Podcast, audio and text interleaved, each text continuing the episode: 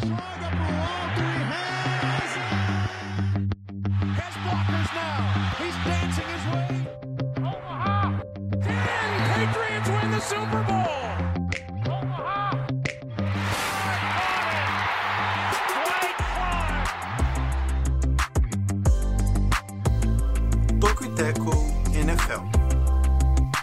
Olá, olá, você que nos acompanha, está começando o Toco e Teco, o seu podcast semanal sobre NFL. Seja muito bem-vindo ao nosso episódio de número 189. Eu sou Jonas Faria e junto comigo, Jonathan Momba. E aí, Jonathan, tudo certo? Tudo bem, Jonas, espero que você também esteja bem. E assim como todo mundo que nos acompanha em mais um podcast, esse que é especial demais da conta, porque é o podcast pós-draft, né? A gente ficou um mês, né, quatro semanas falando sobre o draft, né, sobre prevendo o que poderia acontecer, e agora é hora da gente, não sei, não digo ver onde é que acertou ou errou, mas é, tentar dizer o que os times acertaram e erraram, né? Porque teve cada escolha aí que eu vou te contar, hein? Se eu fosse GM, faria melhor. Faria melhor. Excelente, né? Vamos ver se é para tudo isso aí mesmo. Mas antes de a gente falar é, especificamente, né, antes de a gente revelar para vocês, né? Quais são os times que nós vamos falar neste episódio. Jonathan Mamba, qual é que é a ideia do Togiteco? Nossa ideia, nosso propósito é trazer os principais destaques da terra do futebol americano do Met Gala. É, Para você que não está familiarizado, não conhece este grande evento que se realizou na, não sei se foi, acho que foi a noite de ontem, né? No dia 1 de maio, né, segunda-feira, é, esse grande evento, também conhecido como o Oscar da moda, há divergências, mas, mas ok, né? Quem somos nós para falar alguma coisa sobre moda? A questão é que esse evento, também famoso mundialmente, né? É, acaba gerando tendências, não só para o mundo da moda, mas principalmente. Então, foi realizado ontem é, em Nova York, né? Foi é, realizado no Metropolitan Museum of Art, né, em Nova York e contou com a presença de inúmeras estrelas é, da música, é, atores, celebridades, é, empresários é, dos mais diversos é, ramos, muita gente famosa, alguns famosos também não compareceram. É, teve brasileiros presentes também, né? A Anitta se fez presente neste evento. E sabe quem não estava lá, Jonas? Alcione. É, é um bom ponto. Muita gente não estava lá, né? Entre não, eles, Alcione, Alcione. Alcione não se fez presente, mas outro que era cotado, né? É, muito famoso, sempre é pauta, Leonardo DiCaprio. Vixe! DiCaprio não se fez presente, mas ele foi numa festa, é, um after do Met hum. Gala. Tá ah. Tá certíssimo, né? Ele não foi no evento, mas foi no after. É isso, segundou e o povo metendo louco, né? Dane-se, segunda-feira é dia do trabalho para quem, né? Dia do trabalho pra... Eles também estavam trabalhando, né? Aqui a gente trabalhou normal, não teve feriado nem nada, mas pros caras ah, lá eles estavam. Era um outro tipo de trabalho. Presença VIP que chama. Presença VIP, né? Mas eu acho que a ausência de Alcione foi muito mais sentido do que Leonardo DiCaprio. Vamos, vamos concordar aqui, né? Sim. Eu acho, eu acho que sim, né? Então tá lá, né? Met Gala, se você é, entrar rapidamente no Instagram, você vai ver um monte de, de, de, roupas excêntricas, coisas nada a ver, realmente, aquele, aquele tipo é, de roupa. Algumas só gente famosa usa, né? Dá pra chamar, né? É, sim, você fala, é um, é um negócio, né? Botaram ali um negócio. Tá e é só porque a pessoa é, é, famosa que veste um negócio daqui, né? Que ninguém em sã consciência, ou em padrões normais, usaria roupas daquele naipe, né? Vamos concordar. É. é isso, né? Então, saindo deste lugar comum não tão comum como o Met Gala. Voltamos para falar de futebol americano, né? Que a gente entende um pouquinho melhor do que moda. Jonathan Mumba, é são os destaques do episódio de hoje? Falaremos então, né, como já previamente anunciado, sobre o draft.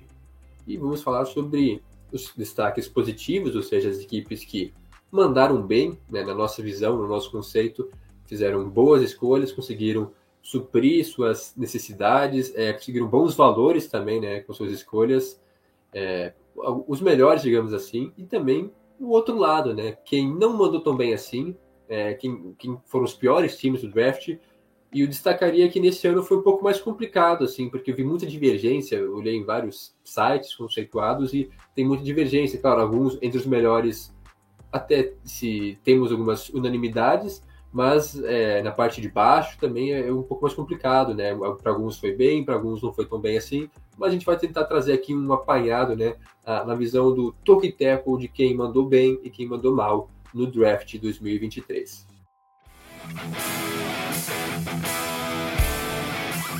É isso aí, sem mais delongas, a gente vai direto ao ponto para trazer o primeiro time que a gente acha que mandou bem. E lembrando aqui, a metodologia, o Jonathan pode explicar é, melhor, mas a metodologia é uma extensa pesquisa por todos os principais uh, sites, e aqui eu não estou sendo hiperbólico, é realmente isso que acontece, né? A gente, para trazer aqui a melhor, a, a, a, o melhor panorama para vocês, a gente faz essa research, essa pesquisa nos principais é, sites e, claro, coloca também a nossa opinião. É óbvio, né? também coloca a nossa opinião, da nossa análise a respeito do draft. Dito isso, o primeiro time que a gente vai comentar aqui é com uma nota A, né? um dos melhores times, possivelmente o melhor, e por todo um contexto, não apenas do draft, mas também né, do, do momento em que isso aconteceu, o Philadelphia Eagles. Né? O Philadelphia Eagles é um dos times que realmente mandaram bem no draft e é interessante a gente mencionar que foram atrás daquilo que era o de maior valor, né? Não, não sentaram, pelo menos é, é, essa é a minha visão, não sentaram na, na prerrogativa de terem chegado ao Super Bowl na temporada passada e fizeram jus né, a ter uma escolha na primeira rodada. Fizeram muito bem feito a, a, as suas escolhas e de cara agregando mais valor para um time que já está bem encaixado. A primeira escolha, a nona escolha de Allen Carter, para muitos, né? É, o primeiro de Georgia, e a gente vai falar um pouquinho mais a respeito dessa situação de Georgia, né, mas para muitos, um prospecto, um defensivo técnico que deveria ter saído até antes né, da, da posição, da nona posição.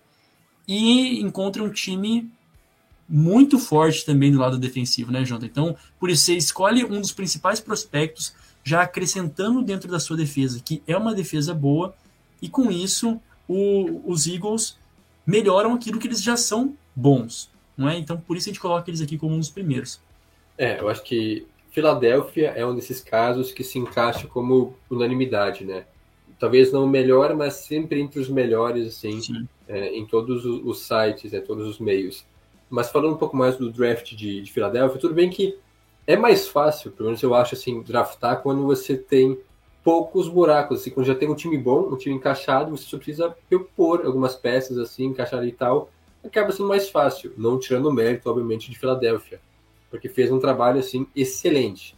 E agora, o que eu tenho a dizer é que essa defesa de Philly é um negócio brutal, cara já era boa, assim, né? Já era espetacular, foi uma das melhores no ano passado. Perdeu alguns jogadores, sim, a gente comentou, né, na free agent sobre perdas na secundária, sobre é, a saída do, do Javon Hargrave também, que foi um dos destaques é, no pass rush da equipe.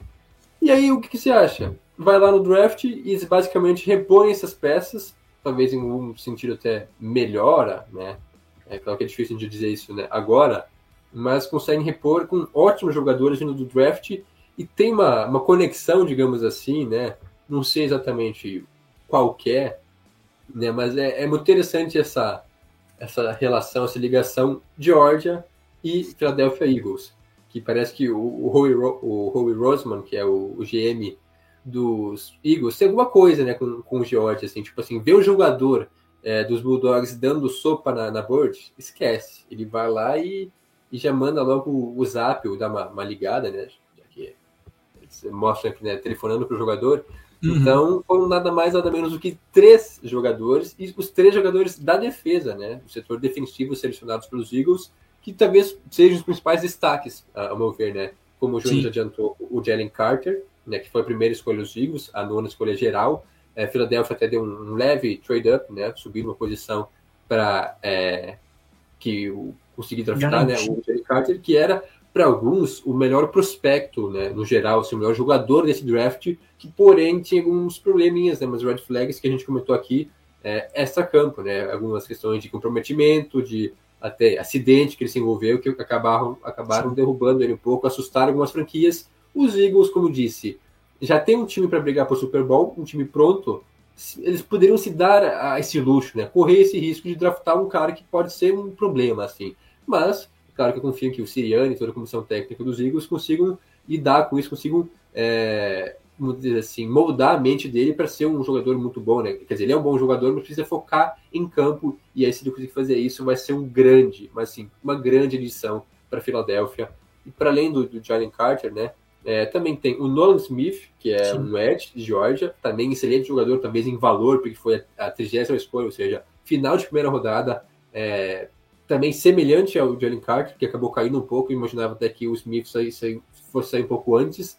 E aí, lá para a quarta rodada, é, eles ainda selecionaram o, o, Kelly Ringo, o cornerback, Caiu, né? o cornerback da, de Georgia, mais uma vez também caindo no colo dos Eagles. Então foram três jogadores de Georgia, que era basicamente a melhor defesa do college, indo para os Eagles, que talvez tenham a melhor defesa da NFL. Então, esse, como eu disse já, essa conexão aí da Georgia para Filadélfia pode dar. Ano passado já teve dois jogadores que foram selecionados, né? O Nakobe Dean e o outro, esqueci de nome agora. Mas agora mais três, Jordan seja... Davis, era o Jordan Davis, né? O gigantesco Jordan Davis. É, se eu não me engano, eu não lembro exatamente o nome dele agora, mas os Jordan dois Davis. também foram de primeira rodada, né? Dos, dos Eagles, então metade Jordan... da defesa de George nos últimos anos está nos Eagles. Exatamente, né? E isso é, é, é fenomenal, porque o, esses que chegaram agora, eles têm esse, esse tempo de ficarem atrás de, de referências, né? De nomes consolidados. Eles não, não chegam com essa pressão de terem que performar. É lógico, né? É um outro, é uma, é uma outra, um outro nível, eles vão ter que performar uma hora ou outra, mas o ponto é, né, eles não estão sendo colocados de maneira alguma dentro de uma fogueira. Né? É esse tempo de desenvolvimento. E um outro destaque que é, eu gostaria de dar também a respeito do draft dos, do, dos Eagles, de novo, né? Mais uma, mais um, um, uma temporada em que não, não eles não draftam, mas acontece troca, né? E eles foram é, pelo DeAndre Swift nessa. É, enquanto o draft rolava, né? Trocaram, o, adquiriram o, o DeAndre Swift dos Lions, né? Running back dos Lions. E é muito interessante, porque é um running back novo, ok? Que é, sofreu com, com lesão na temporada passada, mas é um running back novo que perdeu espaço no, nos Lions, ou os Lions queriam mais capital de draft para fazer o quê, né? A gente, vai comentar, a gente vai comentar depois no segundo bloco né, os resultados disso tudo. Mas é, é um, é, é, um outro asterisco, digamos assim, do da competência, ao meu ver, do, do, do front office dos Eagles, agregando valor ao time, né? Agregando e agregando valor em, em posições que o time só se fortalece, né? E além disso, também trouxeram o offensive tackle, né, o Tyler Sting, a gente precisa mencionar, e o Sidney Brown, é, safety, né. Esqueci mais alguma coisa, Jonathan? Era isso, era esse os Eagles, né? É, eu acho que só para fechar, então, pra, eu falei do jogador de, de Georgia, mas eu também gostei muito da escolha do Sidney Brown, safety de Illinois, a escolha de terceira rodada, que também é mais um jogador de defesa. Basicamente, Philadelphia foi só de defesa né, nesse draft, tirando então é, o offensive tackle, né, é, comentado de Alabama, e também o quarterback lá no sexto round, que é só uma opção né, a mais de backup para o Jalen Hurts. Não deve ter muita interferência, né, mas no geral, as escolhas, digamos assim, válidas foram da defesa. Claro, também a troca pelo DeAndre Swift, que, sim, sinceramente, outra, sim, outro estilo. É uma escolha, uma troca muito boa, porque, o, claro, o DeAndre Swift tem alguns problemas com lesão, ele tem que ficar saudável. É, os últimos anos foi complicado, né? Foram difíceis para ele, mas se ele conseguir ficar saudável nesse time dos Eagles, com certeza vai ser um grande encaixe. Porque foi uma escolha de terceiro dia, não, é? não lembro agora se é quarta ou quinta rodada de 2025. Sabemos lá o que vai ser em 2025, né? Como é que vai estar a NFL. Então, uma escolha assim muito baixa, muito barata por ele, que chega e se torna já o principal running back do time, porque não sei se era uma fraqueza, assim, mas talvez a principal lacuna no ataque. E agora então tem é, o Johnny Swift como principal né, running back do time, mas ainda tem Kenneth Gainville, que é um, foi uma escolha do ano passado, né, que se deve, é, deve ter mais espaço agora. Trouxeram também na frente o Rashad Penny, que teve um bom ano na, no Circus, mas também tem problemas com lesões. Então, meio que os Eagles já meio que se resguardaram, né? Tipo assim, é, trouxeram mais running backs porque tem histórico de lesão, caso alguém se machuque, ainda tem mais opções ali, mas é muito interessante realmente, no geral, o trabalho excelente feito pelo front office de Filadélfia, melhorando ainda mais um time que já era muito bom, né? E com certeza chega mais uma temporada forte na briga por título. O outro time que a gente destaca aqui, que foi bem também, e existem é, as discordâncias, principalmente pela primeira escolha, o Indianapolis Colts é o segundo time que a gente menciona aqui. Foi bem no draft, né? Tem aí uma nota positiva e começaram ousados, né? Começaram já na quarta escolha, uh, escolhendo o Anthony Richardson, é, quarterback né, de, dos Gators, que a gente mencionou muito a respeito do, do teto, mais do teto, né, da, do que ele pode crescer, do que ele pode se desenvolver, mas ainda muito cru. Porém, todavia, no entanto, a gente sabe né, que os Colts estão em um processo de reformulação é, já, já há algum tempo né, de quarterback, mas agora principalmente também de front office, de, de head coach, tentando de fato é, encontrar um caminho e talvez a melhor solução seja draftar um, né? Finalmente draftar um e um com um, um teto tão alto. Esse é um dos motivos que a gente coloca o Indianapolis Colts como um dos primeiros aqui, né? Porque só escolheram na, na, na número 4 e depois só foram escolher lá no meio da, da segunda, meio, né? no, quase no meio da segunda rodada. Então, é, fizeram um bom trabalho, tiveram bastante escolhas também, né? Os Colts foram um dos times que tiveram mais escolhas nesse draft e endereçaram de modo geral quase todos os setores, né? Ataque, defesa, é, quarterback, como a gente já mencionou, wide receiver, cornerback. Então foi um draft muito completo, né, João? Sim, é, acho que até por ter muitas escolhas, é, Indianapolis endereçou basicamente quase todas as posições do time. E sim, é uma escolha talvez, não digo polêmica, né, mas tem algumas discordâncias, mas eu acho que essa ousadia, digamos assim, né, de draftar o Anthony Richardson na, na, quarta escolha geral, que é bastante alto, né, que tem sim seus riscos, mas eu acho que vale a pena, porque se fosse para realmente arriscar em alguém, esse cara era o Richardson, por, por tudo que ele pode fazer, né, pelo protótipo dele, né, de ser uma aberração física, né, muito atlético, tem um braço muito forte, é, ele pode dar muito certo na NFL se for lapidado o problema é como é que os Colts vão lidar com isso, né? Eu acho que começar logo de início já, né, sendo titular, é, pode ser um problema, então acho que tem que ter um pouco mais de calma aí, né, e trabalhando é, ele um pouco mais.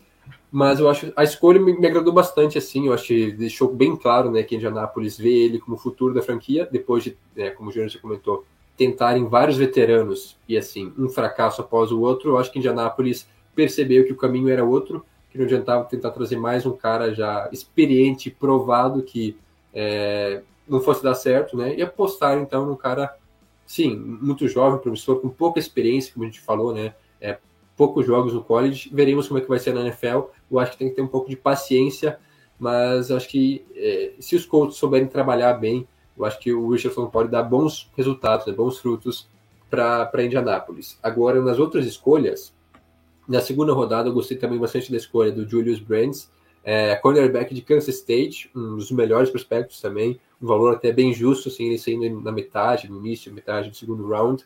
Um bom jogador também para reforçar a secundária dos Colts, que teve algumas perdas.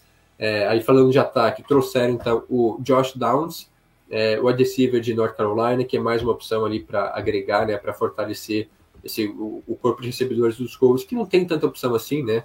Basicamente, tem, a gente tem o Pittman, que é a grande referência, assim, mas tirando ele, quem que é um nome, assim, confiável? Um cara, assim, que te passa segurança realmente? Não tem ninguém além, além do... Talvez, ah, tem o, o Alec Pierce, né, que né, também é jovem, é uma promessa. É, e agora tem o Josh Downston, vários jogadores jovens, né, nesse ataque dos Colts, mas eu acho que já tem um pouco mais de opção e pode ter um bom encaixe nesse ataque aí de, de Indianápolis, o jogador que vem de North Carolina.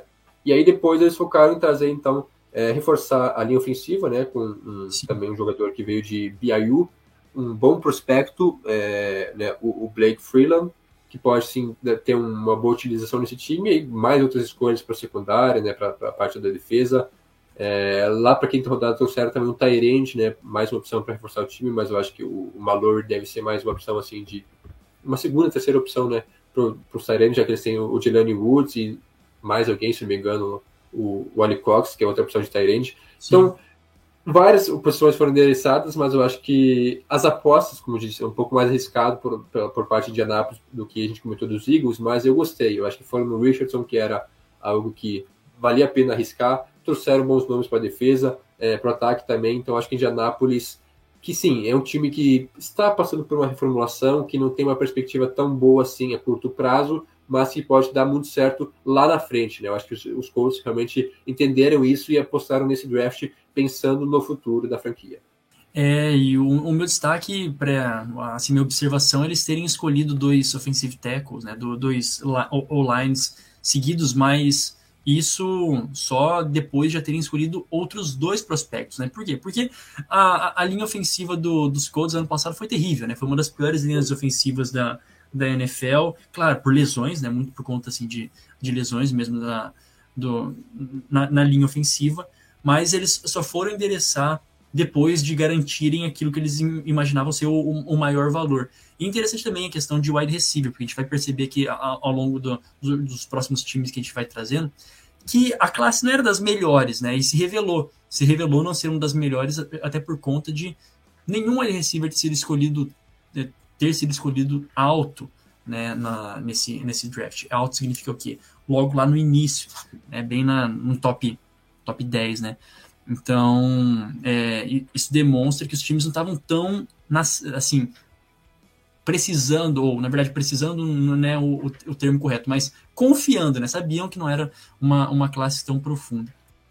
Um outro time que mandou bem aqui, que a gente precisa, né? e aqui é interessante, estava falando de linha ofensiva, a gente começa falando sobre linha ofensiva dos Steelers, né? O, o Pittsburgh Steelers tinha a 14 escolha na primeira rodada, portanto, e mais um prospecto de Georgia, né? Georgia pode ser um dos grandes, assim, é, dos grandes times que mandaram bem nesse draft, né? Assim, foram muitos jogadores de Georgia draftados logo de início, principalmente de defesa, mas aqui é um caso também especial do Broderick Jones sendo aí uh, escolhido na 14ª escolha geral pelos Steelers, que é um sinal claro para o Kenny Pickett, né? Estamos te defendendo, né? O, o projeto está aí é, em você e os Steelers é uma das organizações que a gente já menciona há tanto tempo, né, mais estáveis assim da, da, da NFL.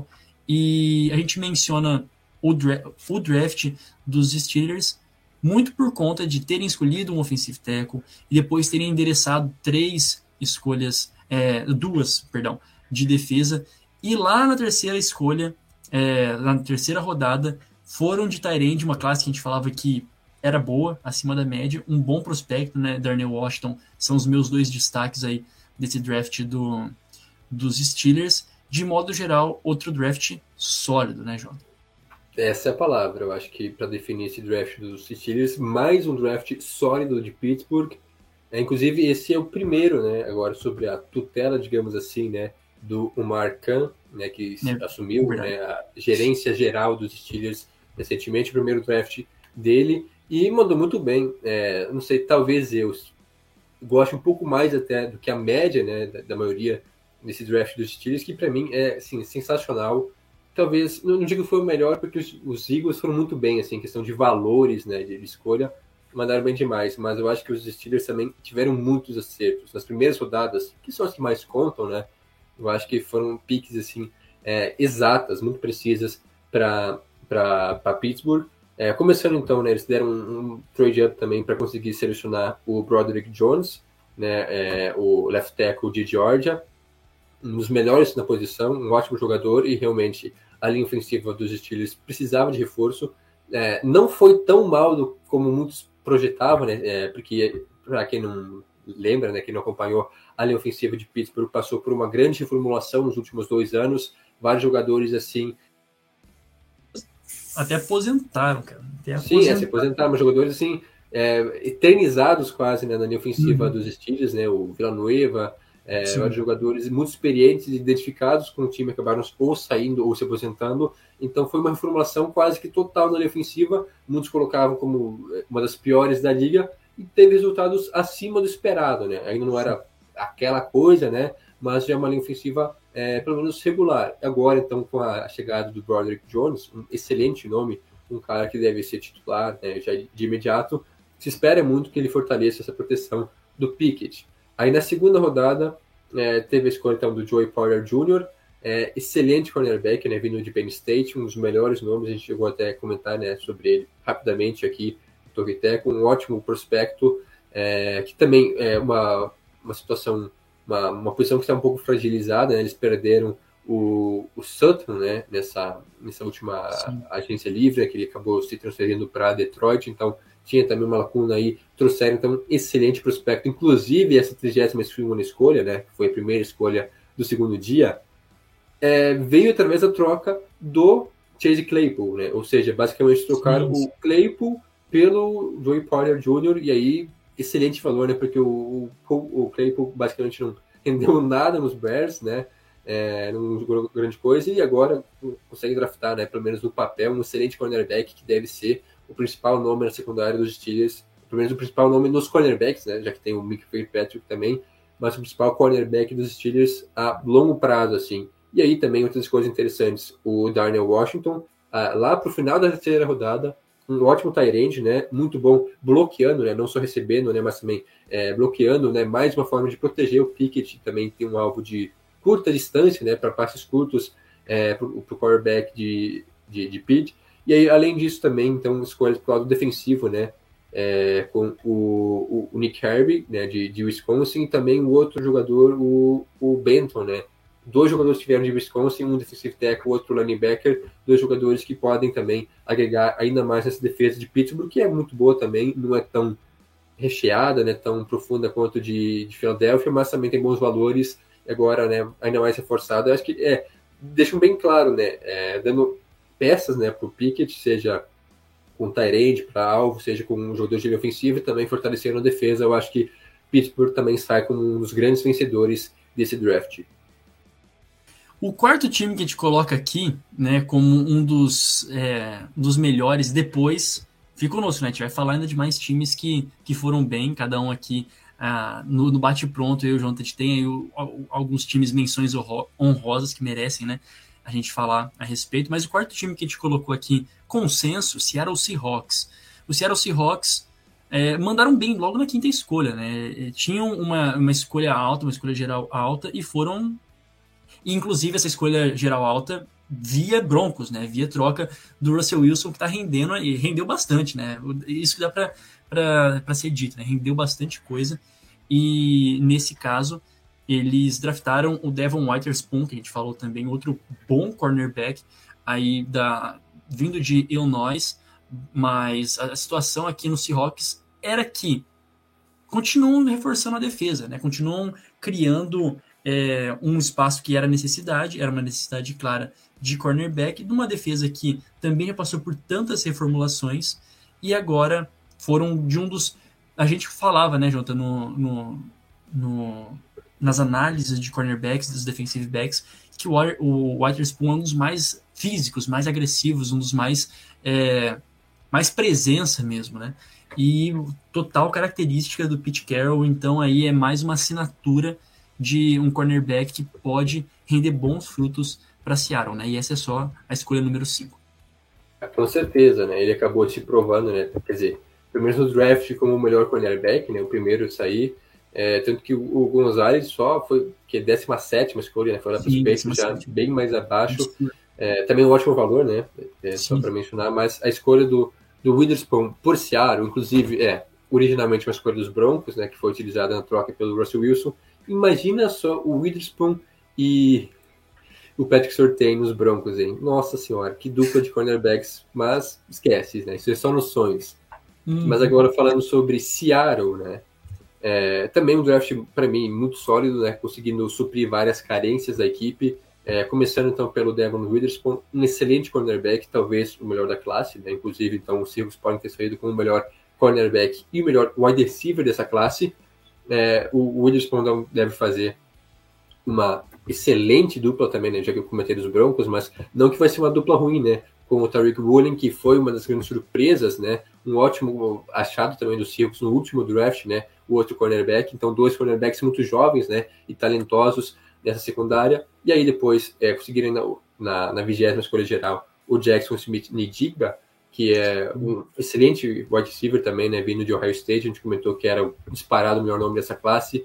Um cara muito bom para jogar no slot. E agora, esse ataque dos, é, dos Seahawks, inclusive um dos grandes vencedores desse draft, foi o Jerry Smith que é, os Seahawks não draftaram nenhum quarterback, você tinha essa suspeita que poderiam fazer, e trouxeram ainda mais um grande alvo para ele. Então, agora tem DK Metcalf, Tyler Lockett e o Smith Nijiba, três excelentes recebedores. Então, o ataque do Seattle promete muito, né? Não só para os recebedores, mas também para os running backs, porque já tinha o, o Walker, né? Que é, foi calor do ano passado e foi muito bem, né?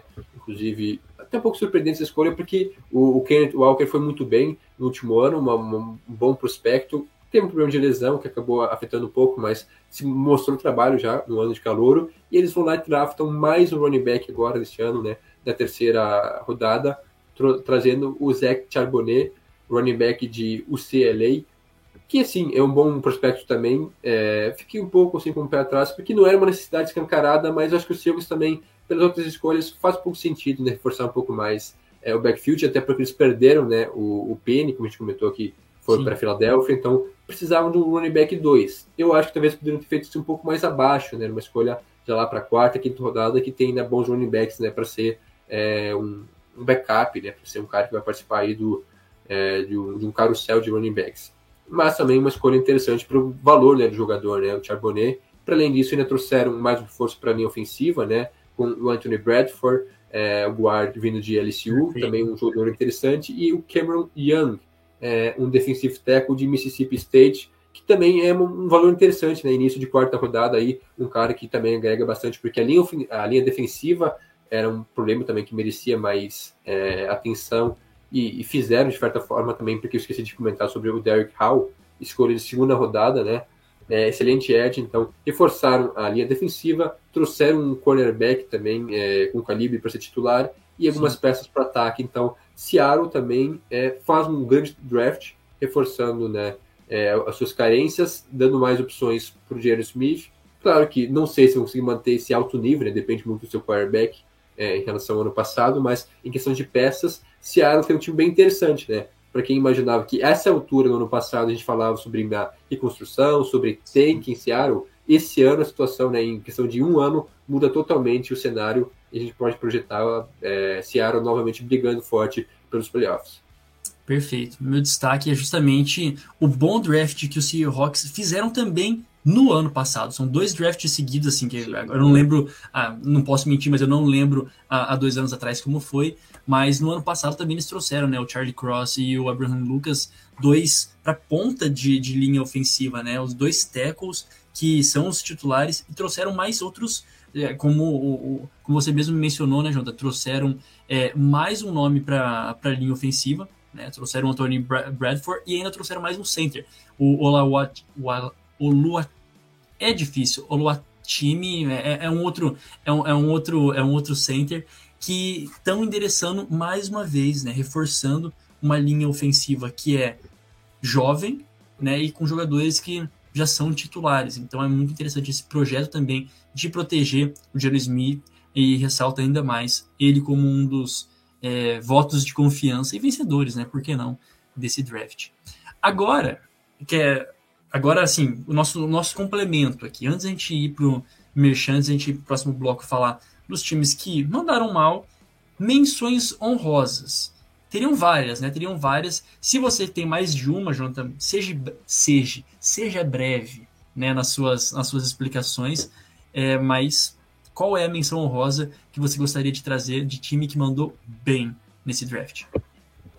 Olha, cara, difícil, né? É, muitos times foram bem, mas eu vou me ater apenas um time, né, para falar um pouquinho mais, que também acho que merece esse destaque, que foi Houston Texans, que no geral foi um bom draft. É, ok, não foi, não acertou em todas as escolhas, mas eu acho que assim trouxe as peças que precisava para uma mudança de chave, né, uma mudança de rumos da franquia, principalmente pelo primeiro dia, né, que foi o ponto forte. É, onde o time consegue, vai atrás de um, de um quarterback, né? Se tinha muitas dúvidas de quem seria draftado, né?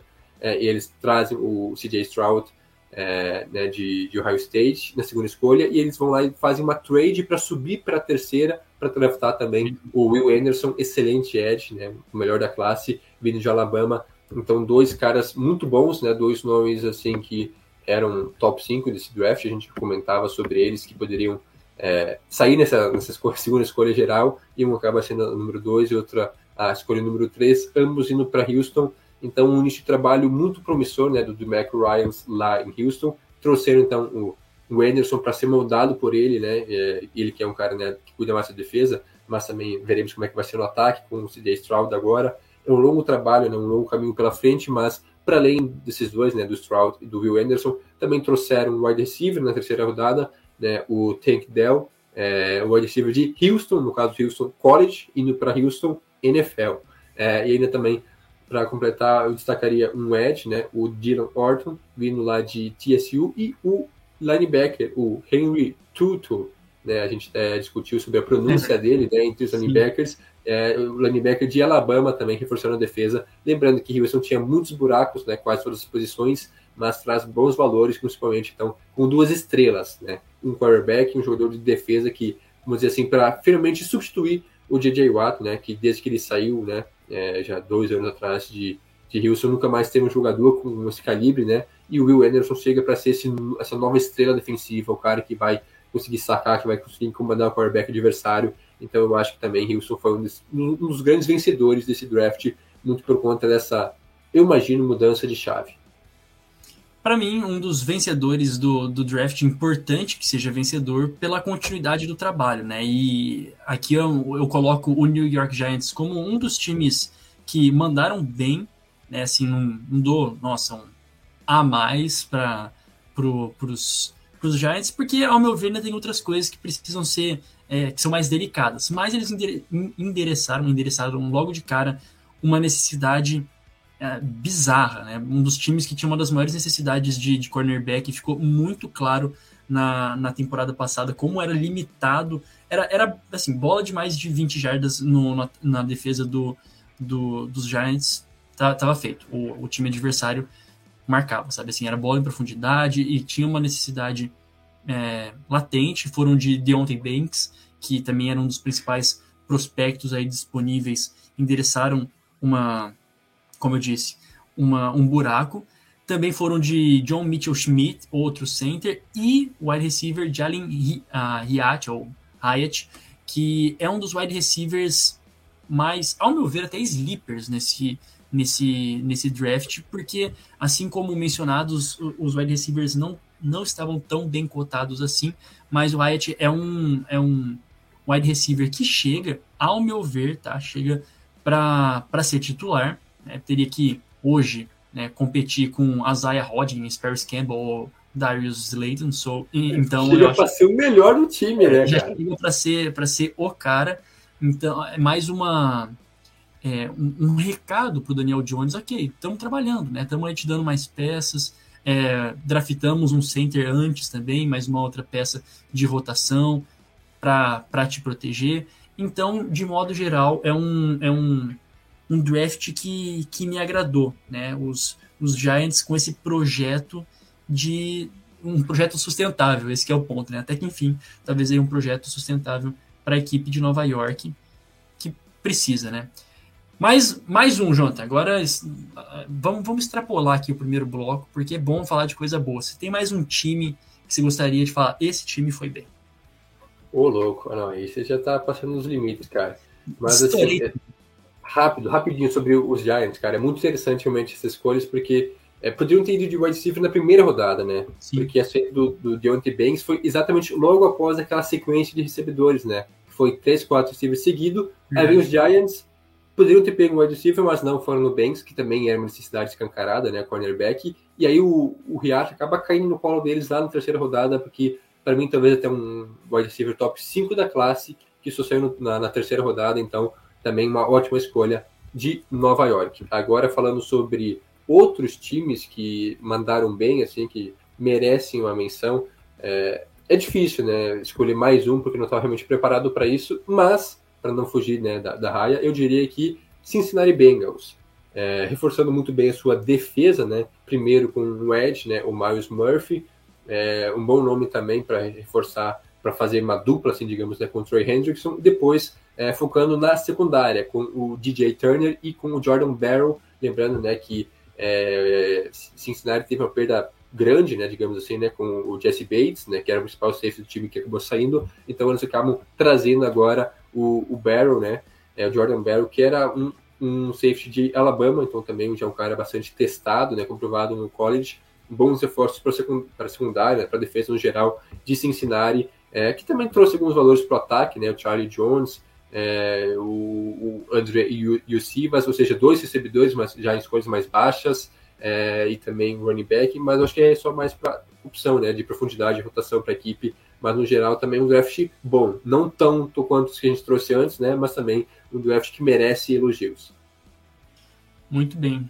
E eu finalizo, a gente não pode esquecer, né, que quem teve a escolha geral foi o Carolina Panthers e, assim, foram bem, né? Bryce Young é, endereçaram, lembrando que os, os, os Panthers têm aí um front office totalmente diferente, né? Agora é o Frank Wright, Frank, é, que foi o primeiro quarterback da franquia, né? iniciando um trabalho pelos Panthers e né, tinham poucas escolhas nesse, nesse draft.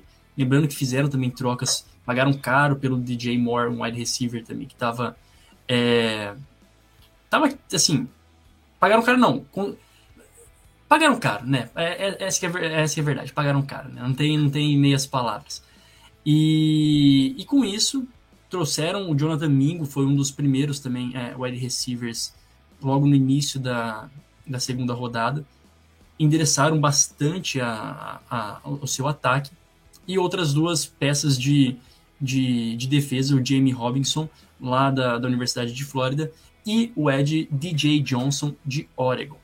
Muito bem, esse é então é, os times que a gente coloca, né, como mandaram bem.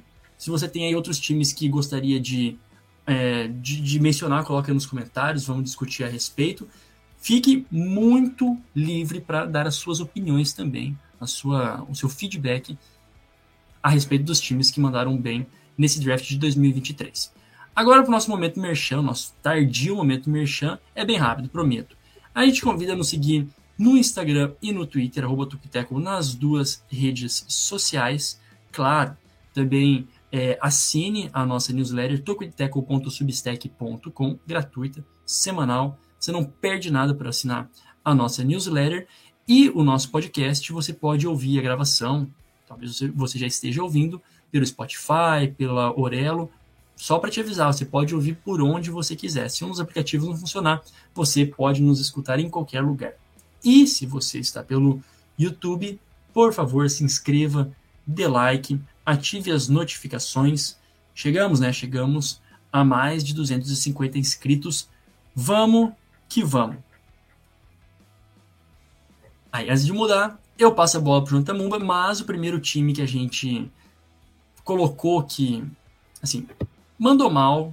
Eu quero, eu, eu quero começar pelo, pelo um dos mais óbvios, né? Quer dizer, você diga se é óbvio ou não, Detroit Lions tinha uma boa oportunidade de mandar bem, né, de aproveitar a 12 escolha geral do draft, de começar arrepiando e endereçando outras necessidades, né, outras é, necessidades latentes, mas ao nosso, ao nosso ver, Jamir Gibbs Aí não dá, né? Jamir Gibbs na 12 escolha geral. É verdade que a gente mencionou o Jamir Gibbs no nosso podcast dos running backs. É o melhor running back recebendo passes, né? Assim, uma, uma opção flex, por assim dizer.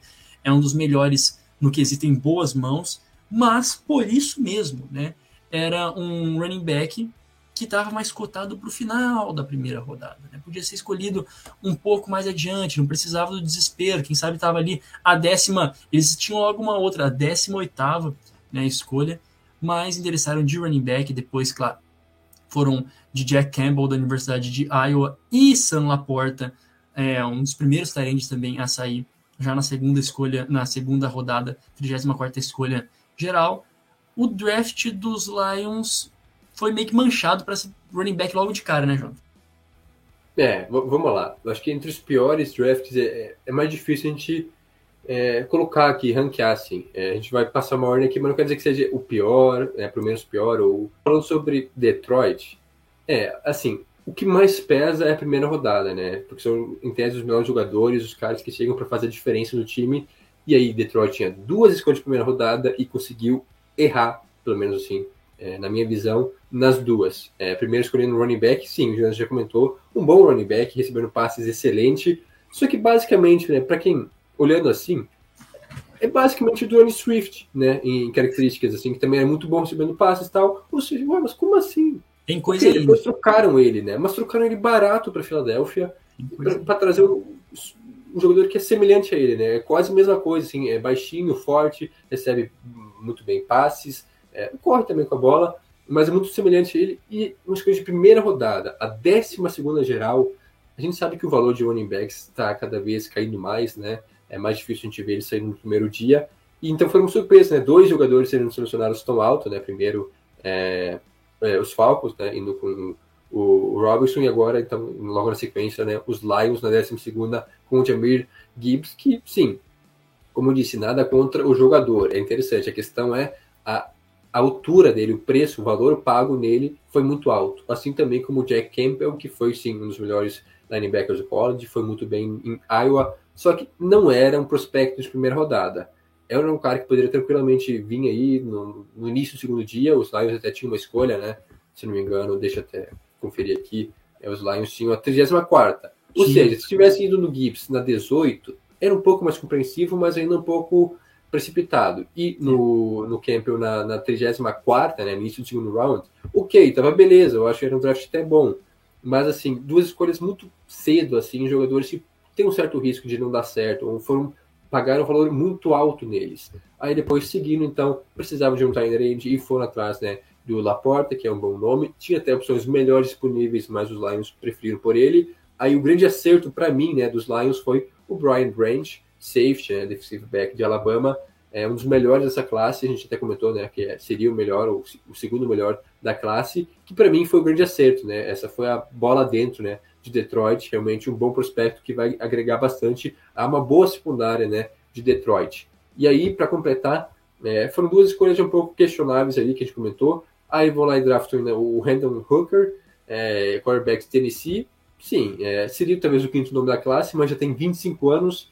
E me pergunto, seria ele então o, a carta a longo prazo dos Lions? Vai ser reserva agora do Jared Goff, mas ele que é o futuro quarterback de Detroit? ou é só mais uma opção? Porque não, não vejo muito sentido nisso. Se esse é o cara né, que vai guiar os Lions né, no projeto a longo prazo, é, eu tenho minhas dúvidas, né? Até porque é um cara já experiente, né? 25 anos, então ele não chega para ser. É, quer dizer, não deveria chegar para ser backup, deveria ser titular logo. E um cara que não tem um teto tão alto assim, né? De, de evolução, tá? até porque foi marcado por várias lesões no college. Então, algumas escolhas bem questionáveis no geral para Detroit, que foi um draft ruim, não foi péssimo mas muitas escolhas assim, bastante questionáveis que deixam Detroit nessa situação incômoda e por isso que a gente traz os, é, os Lions como um time que mandou mal no draft. Outro time que é até engraçado, né? San Francisco 49ers era um time que só foi escolher na terceira rodada, né?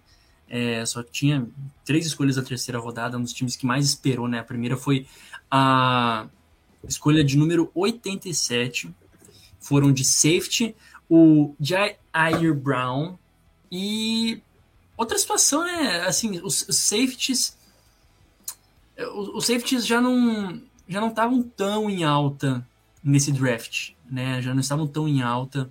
É, a, a, classe dos safeties de modo geral, a gente mencionou também num dos últimos é, dos podcasts que a gente fez. Só que foi a primeira escolha do, dos, dos, é, do, dos Niners, né? E a segunda escolha, eu, eu, adoro isso. A segunda escolha que vale a pena também ser mencionado, na ainda na terceira rodada, escolha de número 99, portanto, top 100, Jake Moody. Quem é Jake Moody? Kicker, senhoras e senhores, kicker. Então, assim, eu, de, em alguma medida, eu não, eu não questiono, tá? O, o draft dos, dos Niners, porque até quando eles pegam um Mystery Relevant, eles conseguem tornar relevante. Eu quero realmente ver né, se o Muri é o próximo Justin Tucker, né? É, que inclusive eu vou ter que confirmar quando o Justin Tucker saiu, mas não vem ao caso agora. Eu passo a informação, eu passo para o Jonathan para ele é, também traçar os seus pensamentos a respeito do nosso queridíssimo São Francisco 49ers. Mas por ter só uma escolha, na, é, a primeira escolha na terceira rodada, podia ter assim usado melhor, inclusive a sua segunda escolha é, top 100 podia ter sido um pouquinho melhor, né? É, assim, foi difícil fazer isso, né, cara? Mas eu não tinha escapatória. pra, quem acompanha esse podcast sabe que eu, que eu gosto né, de São Francisco, que tem uma certa simpatia até, um grande trabalho né, que vem sendo feito. Mas assim, um grande trabalho. não tem como, né?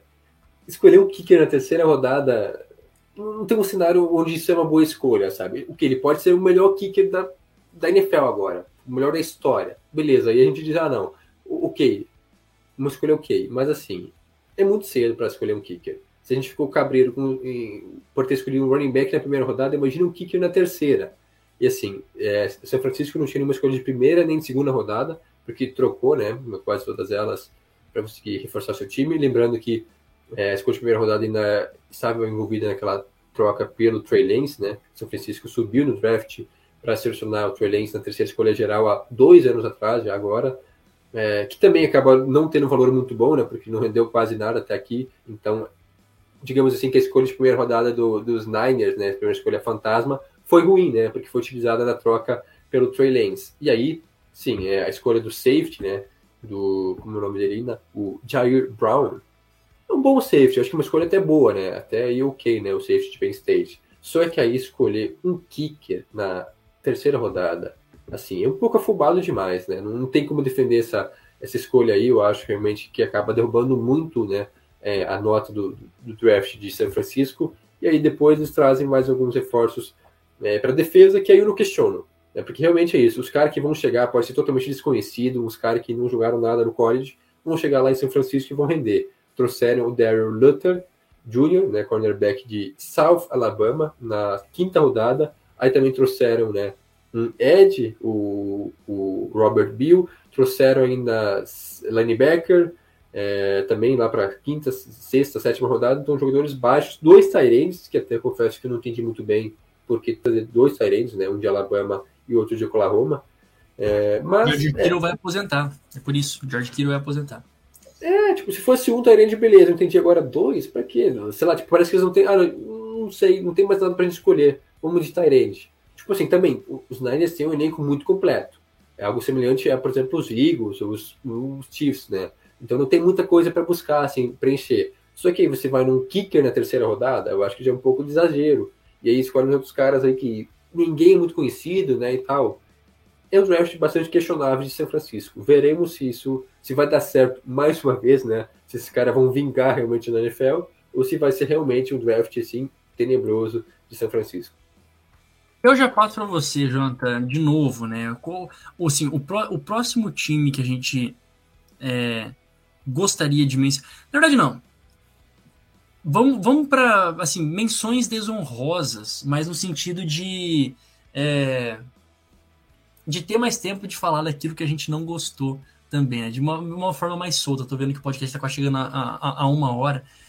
Falando de times que não foram tão bem assim. Eu, assim, eu, eu vou começar, tá? Eu, eu começo falando a respeito dos Patriots, mas com um asterisco, né? Claro que eles conseguiram um bom valor é, no Christian Gonzalez, né? A gente estava falando que era o primeiro ou né, o, o segundo cornerback dessa classe, né, para alguns até colocado como, como primeiro né, cornerback da, da classe. Então, de certa forma, deram trade down, e isso é, isso é sensacional, né? Esse é o modo do, dos Patriots de, de proceder. Deram alguns trade downs. Depois, o que eles fizeram? Um foco quase é, completo em defesa, em, na, na, na defesa, e foram de Panther, né? E, e, também escolheram Panther numa, numa, num top 200, por assim dizer, e eu fui confirmar a, a, a informação a respeito do, do, Justin Tucker. Adivinhe você qual foi a posição, onde ele foi escolhido? Não foi. Foi draft. É, não foi. Então, assim, é, para você entender que nem em fantasy, cara ouvinte, nem em fantasy você escolhe é, kicker na terceira rodada nem em fantasy, tá? Nem, na, nem de brincadeira você faz isso. Mas pode ser que tenha chegado algo, né? A gente espera que tenha chegado alguma coisa. E no caso do, do, do dos Patriots aqui, foram um, um, um, endereçamento basicamente completo na defesa. E o meu ponto é, não é que tenha sido ruim os jogadores que escolheram. Não, não é ruim, né? Mas sonega, sonega não, mas nega o ataque, né? É, é, é uma situação que continua negando o ataque de uma forma até triste, né? de, de trazer mais peças, peças de, de bom valor, de reforçar uma área que é. de, de, de reforçar a área do time que é uma das mais deficitárias, que é o ataque, porque a defesa, top, a, defesa dos, dos Patriots todo ano é top 10. A defesa dos Patriots todo ano vai muito bem. E continua reforçando só a defesa, endereçando muitas escolhas para a defesa. Então, aí é uma minha menção desonrosa, mas é, com asterisco, porque a gente não critica tanto assim o Bill Belichick, né? Ele sabe o que faz, mas aos olhares do mundo e ao meu, não foi muito legal. É, a gente não critica, mas critica, né, cara? Porque os últimos anos é cada draft de, dos Patriots, né? É, é, o cachorro dele. Jogador, é, é tipo Strange. Quem lembra de Strange aí, que é dois anos atrás, que foi é. muito estranha essa escolha? Foi, foi, realmente estranho, né, Strange? Vamos ver foi. em que pé que tá o. o Cole, é, era Cole Strange, né? O nome dele, né? Cole, é, não Cole lembro qual era o nome dele, cara. Mas também escolhi segunda rodada, se não me engano, um cara que também, sei lá, segunda divisão no college, nada a ver assim. É, escolha até alta, agora vai de Panther. O, o Belichick ele gosta de dar umas ousadas. Ok, ele acerta muito também. Titular. Titular. É titular. Titular. Olha aí, quem, quem está criticando o Bill Belichick? Quem? Respeita. E, e, você, Jonathan Mumba, você gostaria de trazer uma menção desonrosa para é Se tiver tempo de falar até demais, mas qual é a sua menção desonrosa? Aproveitando, né, já que a gente está aí na, na FC Leste, eu também gostaria de citar aqui Miami Dolphins. Sim, os Dolphins, o okay, Eram quatro escolhas, então tem que ser ressaltado isso, né? Poucas escolhas, é difícil fazer um draft bom, também, mas também, da mesma forma, seria difícil fazer um draft ruim, né? São poucas escolhas, a não ser que se vai errar em todas elas, ou quase todas. Mas é que os Dolphins realmente não mandaram tão bem assim. A primeira escolha deles, né? Número 51 geral, foi no cornerback Cam Smith, vindo de South Carolina. Né? E aí, tá, mas cornerback, sério que não tinha nada mais necessário? Porque, tipo assim, o time tem, acabou de trazer o Jalen Ramsey e tinha o Xavier Howard. Aí você vai e escolhe um cornerback. É para agradar o Vic Fangio. A, a, única, a minha, a minha única justificativa para isso é, é, é, é essa. Tem 15 cornerback nesse time aí, né? Vai, vou botar cornerback para jogar como, sei lá, como Ed, como middle linebacker. Retornador. Só pode, né? Retornador. É, e aí tá, aí seguiu, eu trouxe um running back, né, o Devon Achain, a gente comentou sobre ele aqui, né, running back de Texas A&M, um bom jogador também, um bom prospecto, até não critico a altura, né, lá para o terceiro round, né, que ele acabou saindo, só que também tem, é, né, já tinha no roster, então, é, o Monster e o Jeff Wilson. Ok, nenhum deles é tão seguro assim, mas tinha boas opções, trazem mais um para fazer um comboio realmente né, de running backs. Até aí, ok, essa não foi nem tão ruim assim. E eles completam fazendo um Tyrant, né? O Elijah Higgins, que aí deveria ser antes, né? Foi lá para quinta rodada, se não me engano, é, porque eles perderam o seu Tyrant, né? Que era o, o Gesick. Tanto que aqui tá o Duran Smith como principal Tyrande né, do time. Aí tem esse, o Elijah Higgins e o Eric Saubert, esse Denver Broncos que eu vou te falar que, sim, não serve para nada. Nem para bloquear o cara serve. Então, assim, basicamente os Dolphins sem Tyrande, ou pelo menos um Tyrande decente, né? Então poderia ter sido antes, né? Em vez de escolher um cornerback na segunda rodada, e de Tyrande, faria mais sentido. E aí eles fecham, né, a quarta e última escolha, com um Steve Ryan Hayes, que é simplesmente, né, com a escolha número 238, não tem muito o que falar sobre ele, né? É ok, um, para reforçar a linha ofensiva, mas é um cara desconhecido. Tinha mais necessidades, outras pessoas que poderiam ser utilizadas, né, até na defesa, para melhorar ainda mais a defesa. Como disse, trazer um Kayenji, quem sabe, antes. É, mais um jogador para até para o corpo de wide receiver, né, que tem basicamente o Jalen Ward e o Tariq, é, Tariq Hill. E aí tem, sei lá, Cedric Wilson como a terceira opção. Então também não é tão profundo assim. Tinham poucas escolhas? Tinham. Mas foram escolhas um pouco, sei lá, mal direcionadas, digamos assim, né? Dos Dolphins. Essas são, assim, os Dolphins. A, a minha, a minha opinião é, é justamente por isso. Talvez pela, pelas mudanças na durante, assim, de, de, de treinador e também esse, esse endereçamento meio que falou beleza a gente tem poucas poucas escolhas vamos vamos trabalhar justamente com o que a gente já é mais forte, né? Então não foi olhando para as necessidades, foi para aquilo que era mais forte. Assim, respeito, né? De certa forma, eu respeito. Um, um, próximo, um próximo time que eu gostaria de mencionar, ainda tem mais um, um pouquinho de, de tempo, que, ao meu ver, me, me divide opinião, de verdade. Eu não sei assim a, se foi tão bem como é, eu imagino no papel, né? O Jacksonville Jaguars tinha a 27 escolha geral, foram com o, o, o line de Oklahoma, o Anton Harrison, e depois Brenton Strange, vamos falar de gente estranha, Brenton Strange, trouxeram um, um dos Tyrands uh, da Universidade de Penn State, e aí, aí que eu questiono, eu falo assim, mas precisava de, de um Tyrande agora? Né? Precisava de, de um Tyrande como essa segunda escolha? E ele saiu cedo, porque era um cara bem cotado lá para quarto, quinto round. Exato, assim, se a gente for pegar como, como comparação, né, os melhores Tyrands, acho que o, o, Michael Mayer, né, foi, foi escolhido na 35ª escolha, né, pelos Raiders. Inclusive interessante, né, acho que os Raiders subiram para essa escolha, se, salvo engano, para pegar um Tyrand, né, então Darren Waller, é, inclusive sofreu muito na, na temporada passada com, com lesões, não sei o status dele, realmente fico devendo a é, situação. Ele saiu, né? Então os, os Raiders é, eles cortaram, né? Cortaram um... ele no. Quando... É. Ele foi cortado e foi trocado, não lembro se ele foi. Acho que é, cortaram e ele foi pro, pro Giants, não lembro exatamente é. a situação, né? Mas precisava de um Tyrande e um bom valor até aí, né? Pros Raiders. Foi, e, e então reforça, né? O Brenton Strange não era do, é, dos tops Tyrands e até que saiu aqui, né, na, na 61 é, escolha. Depois, como, como os Jaguars tinham uma enxurrada né, de, de escolhas, eu acho que foi tudo assim, meio que vão pegar de tudo quanto de tudo um pouco, né, de todos os é, de todas as posições possíveis. Só que, né, ao meu ver, fica naquilo. O time tinha algumas outras necessidades, né, além de falar ah, de linha ofensiva, sim, sempre linha ofensiva é importante. Tyrande logo de, de, na segunda, eu fiquei um pouco, eu fiquei um pouco de cara, talvez não fosse a necessidade, mas né, a, eu acho que os Jaguars, ao meu ver, estão apostando tanto no time que tem, construíram agora, né, na, sei lá, na, na primeira, nos titulares, por exemplo, o Travis Etienne contando muito que permaneça saudável, o Christian Kirk também, o Calvin Ridley que não que não aposta, que não aposte mais, né? Realmente uma aposta né? Posso fazer essa piadinha. Melhor não apostar nele, não. É, melhor não apostar nele, não. Zay Jones, né? O Evan Ingram, que também veio né, há duas temporadas atrás, duas, ou, ou três, acho que duas.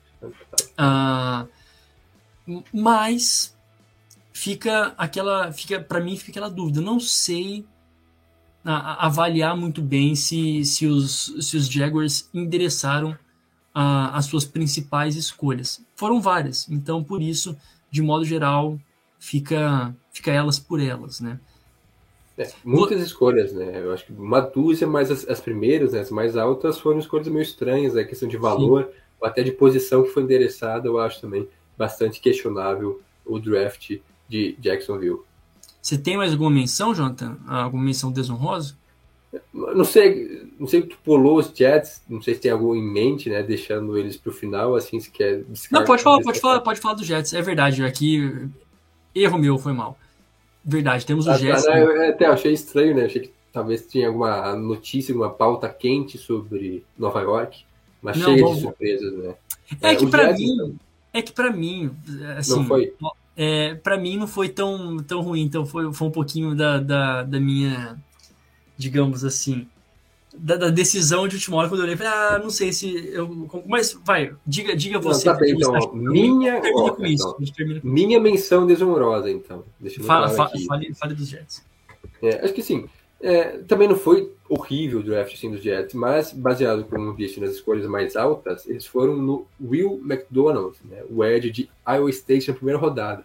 Tipo assim, queria de, de Ed, tinha opções melhores ali, né, cara? Tipo assim, não não precisava se arriscar tanto assim no, no Rio McDonald, que era um cara para segunda rodada tranquilamente, e aí foram um pouco precipitados ali, acaba derrubando bastante o draft deles. Aí ok, aí priorizaram depois linha ofensiva, né, trouxeram é, o Joey Tipman, um, aí sim, acho um acerto, um, um, excelente center vindo de Wisconsin, mais jogadores também, né, é, vindo de, de, de, Pittsburgh, né, o Carter Warren, é, Teco, também uma escolha razoável, e aí depois outros nomes mais baixos, né, também, é, que não agregam tanto, não agradam tanto, né? É, valor assim, jogadores ok, é, trouxeram linebacker, trouxeram cornerback, só lá para sexta rodada, né? Talvez pudesse ser um pouco mais cedo, né? Porque a defesa, lembrando sempre, a defesa treinada pelo Robert Saleh, poderia. Tem boas peças? Tem. Porque fez, o Jets fez um excelente draft ano passado, um dos melhores, né? Para quem não lembra, a gente falou sobre isso. Nesse ano eu acho que ficou um pouco abaixo, né? Em comparação ao que foi ano passado, as primeiras escolhas foram um pouco estranhas. Eu acho que, é, claro, tinha menos buracos já, né? Um time menos é, menos ruim, né? Vamos dizer, um time melhor Sim. do que ano, ano passado, talvez também dificulte um pouco a situação, mas o draft em si eu achei um pouco estranho. É, o meu ponto que, para mim, por que, que não foi tão ruim assim é, os Jets? Os Jets tinham poucas escolhas, né? Também eram um das. Deixa eu ver aqui exatamente, tinham é, três, uma, duas, três, quatro, cinco, seis, sete escolhas, né? Então, como se fosse uma por, por rodada, não foi bem assim, mas como se fosse. E uma necessidade que ninguém, assim, que ninguém olha tão direito para os Jets é a linha ofensiva por questão de manter saudável. Não é, não é que é ruim, mas é, tem, tem algumas peças bem é, contestáveis, né? Que para se manter saudável, como o próprio Mike Beckton, que foi uma das escolhas altas do, dos Jets no passado, né? O Vera Tucker também é outro que de vez em quando perde alguns jogos e os, os Jets interessaram logo na segunda e na terceira escolha linhas é, all-lines, né? escolhas de é, linha ofensiva necessárias. É, então, para mim, falou, não, é, era uma, uma necessidade não tão, assim, pode falar que não tão latente, não tão aparente. Latente, latente é, interessante, é, a gente precisa clarear, né? Latente não é para fora, latente é interna, né? Isso que é um, é um adjetivo que a gente usa às vezes errado, mas é justamente latente, uma necessidade, digamos, interna, mas endereçaram para uma rotação para quem sabe desenvolvimento. Então, para mim, a, a dos Jets não foi tão terrível assim. E tudo se vai ser um passado mais pano pela gigante contratação que eles tiveram, né? Assim, pela gigante troca do, do Rodgers. Então, não é esse o foco, né? O, sem sombra de dúvidas, o draft dos Jets não era o foco, né? Não, tem, não é o foco dessa, desse momento em que eles estão vivendo. Né? É, é, compreensível, né? Eu acho que o grande. É, tudo gira em torno do Aaron Rodgers agora e como é que vai Sim. ser o encaixe dele no time. Mas concordo, a linha ofensiva é uma prioridade. Só que assim, o que, que as pessoas não percebem que a, a, o, interior da linha ofensiva até que é bom, né? Com o Vera Tucker aí, é, excelente, né? Agora trouxeram né, o Joey Tipman, que deve ser o center principal. Só que as extremidades que era o problema, né? É, tanto que o right tackle é o Max Mitchell, que foi uma escolha de quarta rodada do ano passado, e o left tackle é o Dwayne Brown, já veteranaço, né, não sei de quantos anos, no Seattle, justamente por causa do, da situação do Mekai Beckton, né, de não ficar saudável nunca. Então são é, dois, os, os dois tackles para mim são bastante questionáveis, e aí os Jets demoraram bastante para endereçar né, a questão do, do, do tackle mesmo, né, com como é que é, que foi o draftado o esqueci o nome dele já. O Carter Warren? O Teco, Offensive Teco, Carter Warren. É, o, é, o Teco, isso. O Carter Warren foi na quarta rodada, poderia ter sido um pouco antes, né? Mas também não é nada tão crítico assim, né? Mas eu acho que poderia ter, ter sido melhor nesse, nesse sentido. É isso aí. É isso aí. São todos os times. Uma par de times, né? A gente falou de vários times, terminamos com esse que existe algum tipo de, de conflito entre nós, mas é claro que é, tem outras notas que a gente poderia dar, outras menções que eu gostaria de falar aqui, mas a gente continua, né? Para quem fica conosco no Garbage Time, a gente pode mencionar um pouquinho mais no nosso momento exclusivo de YouTube. Tenho aqui as minhas colocações, as minhas colocações inflamadas a respeito do draft, que eu vou deixar para daqui a pouquinho. E você que está ouvindo essa gravação, fique mais que convidado a, a, a nos seguir e se inscrever no YouTube, porque por lá a gente tem alguns conteúdos exclusivos, né, antes da gravação e depois da gravação também. Mais algo, Jonathan, que a gente tenha esquecido, deixado passar, alguma rapidinha, alguma breaking news que aconteceu que a gente não viu? Ah, acho que é isso. Só breaking news mesmo foi a renovação do Lamar Jackson, né, no dia do draft. Sim, exato. Eu ia, eu ia mencionar, inclusive, eu, eu, não vou deixar, mas eu, eu ia mencionar que o draft do, dos Ravens merece uma menção honrosa. Eu lembrei que a gente falou tanto dos Ravens do Lamar Jackson nos últimos podcasts, ah, vamos mudar um pouquinho a fita, né? Mas é. sem sombra de dúvidas foi é, um, um, um, bom é, draft endereçaram para Zay Flowers, né? O, o wide receiver. É. Então... Não só o draft, acho que toda a agência livre, Sim. toda a preparação do, dos Ravens foi muito boa, né? E claro, o draft também, né? Reforçando, né? Dando boas armas agora para Lamar Jackson, que tem recebedores. Tem, agora, agora tem não, e dinheiro, né? E dinheiro. dinheiro. Agora tem tudo. não dá para reclamar, realmente é uma, digamos, uma nova era até no, no, nos Ravens, porque baixaram a cabeça é isso, é Lamar Jackson e companhia por mais cinco anos e dane-se, vamos para cima, né? Entregando até a chave da cidade pro homem. É isso então, o Tocuiteco vai ficando por aqui. O Tocuiteco mais este episódio, inclusive, fique atento, né? Daqui a pouco teremos é, novidades, né? No próximo episódio a gente anuncia aí a, o calendário adiante nesta off-season em preparação também para a quinta temporada do Tokuiteco. Então não perca o próximo episódio também. Já deixo esse, esse mini spoiler, tem anúncios. O Tokuiteco vai ficando por aqui. Não se esqueça de nos seguir no Instagram e no Twitter, arroba Tokuiteco, nas duas redes sociais. O nosso Facebook é facebook.com.br Tokuiteco e a nossa newsletter é tokuiteco.substack.com. Siga os nossos perfis pessoais, o meu arroba Jonas Faria no Instagram, Jonas Faria Underline no Twitter. E o seu, Jonathan Momba? Arroba Jonathan Momba. Muito obrigado a você que nos acompanhou até agora. E a gente volta na próxima semana com mais um episódio do Tubo Teco NFL. Tchau, tchau.